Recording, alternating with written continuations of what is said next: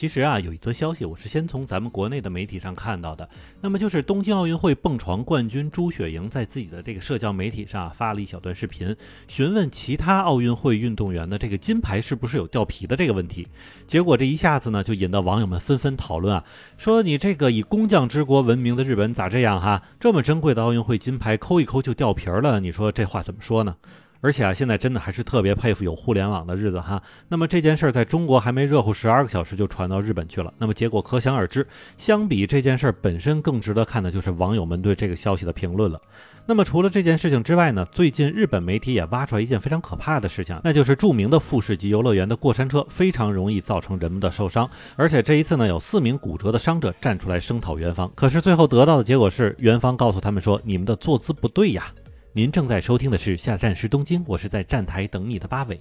虽然我估计很多听众朋友们都知道金牌掉皮这个事情的原委了，但是咱们还是简单回顾一下哈。那么实际上呢，就是奥运会蹦床金牌的选手朱雪莹在自己的社交媒体上说了金牌掉皮这个问题。开始的时候呢，他还以为是污迹，但是抠了两下之后就发现掉了更大的一块皮。之后呢，他还发了视频给大家展示了一下自己的遭遇。那么这件事情在中国的社交媒体上逐渐发酵的同时呢，消息也在日本的各大网站中开始被讨论了。虽然我也看到有一些日本网友认为，对于这件事来说，奥运选选手应该先和组委会去说，而不是先发在社交媒体上，并且呢，觉得发在社交媒体上本身就是抱怨。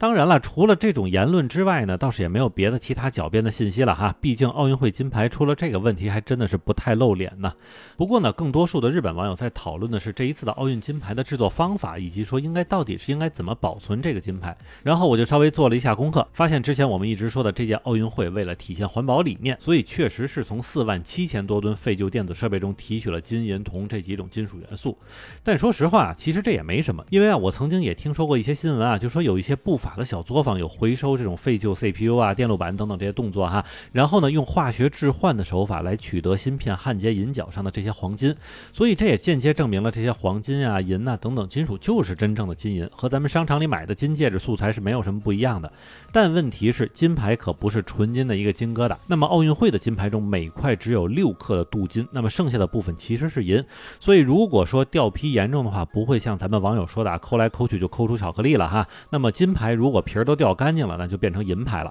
然后银牌本身呢就是纯银的一整块，那么铜牌呢是用红铜材质，也是整块的铜。不过这次呢，从朱雪莹发过来的视频来看呢，掉皮之后的金牌里边呢仍旧是金黄色的，所以非常有可能是这个镀金层上的树脂保护膜。那么这个问题呢，我也看到一个日本网友也提出来了。当然了，这个也不能作为理由哈，因为拿到一块金牌的困难程度大家是可想而知的。所以金牌之所以叫做金牌，也就是这种永恒不变和真金不怕火炼的所以呢，我们接受镀金的这种金牌制作方式。但是不接受的是，哪怕就算是这种树脂磨掉了，其实也是真的很让选手伤心的。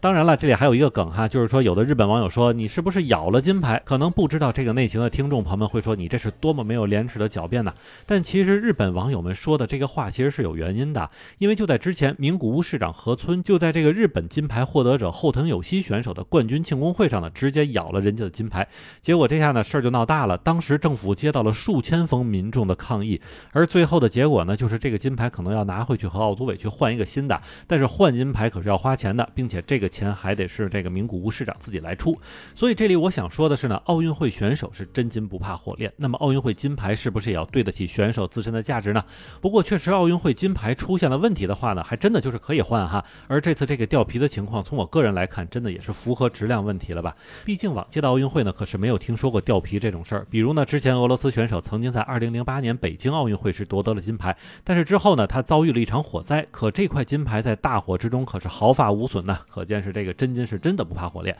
那么看起来咱们北京奥运会的金牌可是要比东京奥运会的质量要更强一些喽。另外呢，最近还有一件发生在日本著名的富士急游乐园的事情呢，让我们不得不再考虑一下日本这种带引号的匠人精神真的是怎么样的哈。其实曾经来到日本旅游过的朋友们可能都会知道啊，如果你去富士山那边的山梨县玩的话，那么基本上不会错过这个富士急游乐园，因为里边的这个过山车的惊险刺激程度，甚至在整个亚洲地区都是数一数二的。当然，特别著名的还有那个慈吉综合病院的鬼屋哈。但是咱们这次要说的还是这个叫做兜兜东帕的这个过山车上哈，听名字就知道是个狠角儿。那么这个过山车游乐项目全长是一千两百四十四米，那么一点六五秒的启动速度属于世界第一快的速度了，并且最高时速呢是可以达到一百八十公里每秒。咱们想想看哈，开车开到一百八，咱都觉得有点害怕了。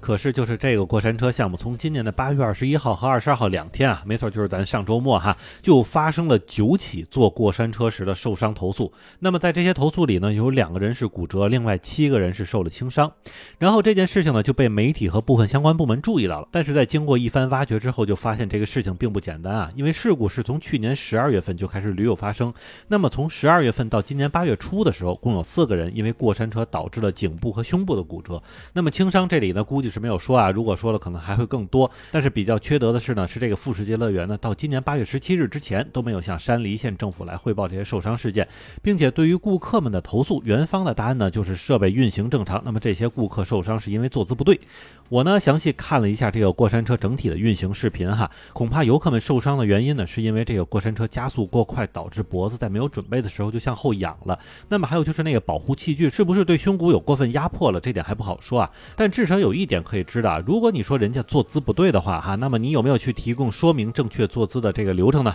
我看了一下整体的视频情况，还真的是没有啊。那么这里咱们还得插播一个比较阴间的日本网友的回帖，他在帖子里说啊，说这个颈椎会骨折吗？那真的好危险啊，所以还是要冒着疫情的风险去体验一把了。然后我看了好几遍，也没太明白这个网友在想什么哈。不过这个事情的结局可能还是好的，因为在多个伤者接受了这个媒体采访之后呢，日本国土交通省和山梨县政府都要求园方停止过山车车的运营，并且我也估计之后等待这个游乐园的将是一大笔赔款呢。那么感谢您收听。下站时东京，我是在站台等你的八尾。